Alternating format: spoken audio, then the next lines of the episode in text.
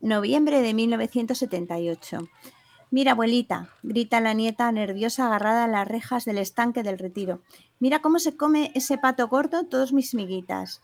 Es un glotón, no deja nada a sus hermanos. Siempre los hay así. A contesta la abuela mientras le abrocha los botones del abrigo de paño que lleva descolocado la chiquilla de trenzas negras. Esta mañana, aunque el sol brilla radiante en el cielo, el aire se ha levantado y agita las hojas doradas de los árboles del retiro, haciéndolas volar en remolinos. A veces suena entre las ramas como si fuera un gigante cantando una extraña canción que solo él entendiese. Dora siempre ha amado pasear por el retiro en otoño y disfrutar de los caprichosos colores naranjas, ocres y encarnados con los que se visten los soberbios árboles del parque. Respira profundamente para que sus pulmones se llenen del olor de la tierra y a hojas secas que tanto le gusta. Sonríe mostrando sus blancos dientes entre los labios cuidadosamente pintados de rojo intenso. Adora esos árboles, que le han acompañado toda su vida.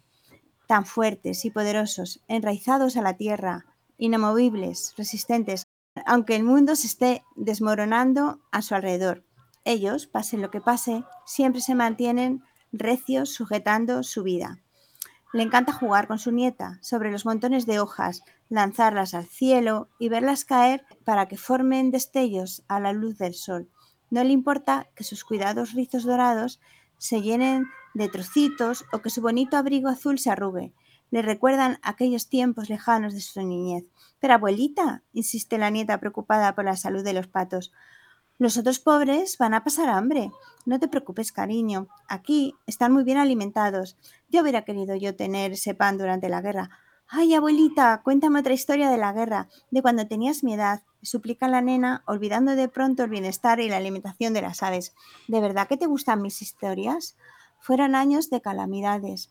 Ahora, con el paso del tiempo, te das cuenta de lo mucho que perdimos todos. Sí, me gusta muchísimo pasear contigo que me hables de cuando eras pequeña como yo y lo que hacías con tus amigos. Tú eras la jefa, ¿verdad? Algún día serás tú la que me traigas al retiro. Yo seré viejecita y estaré muy arrugadita y encogidita. Me tendrás que ayudar a caminar y me llevarás de tu brazo. Entonces serás tú la que me cuente las aventuras de tu propia vida.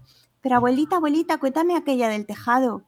Pero mi niña, si las he escuchado mil veces, contesta la abuela con una radiante sonrisa en el rostro iluminado por el sol. Es que me río mucho con ella, insiste la nieta, agarrando la mano de su abuela y dando saltitos a su lado de impaciencia. Nos reímos ahora de todo lo que pasó, pero las guerras son horribles, dice mostrando una mueca de dolor que crispa su rostro blanco como la porcelana y entristece sus bonitas y grandes ojos negros. El hombre se vuelve un monstruo, pierde la cordura y el alma, se transforma en un ser cruel y sanguinario que solo busca venganza y no recuerda el motivo por el que lucha. Pero tú fuiste una niña muy valiente en la guerra, ¿verdad? Era tan pequeña que no comprendía el peligro que corría. Los niños transformábamos en juegos toda la desgracia que nos rodeaba. Éramos unos benditos inconscientes.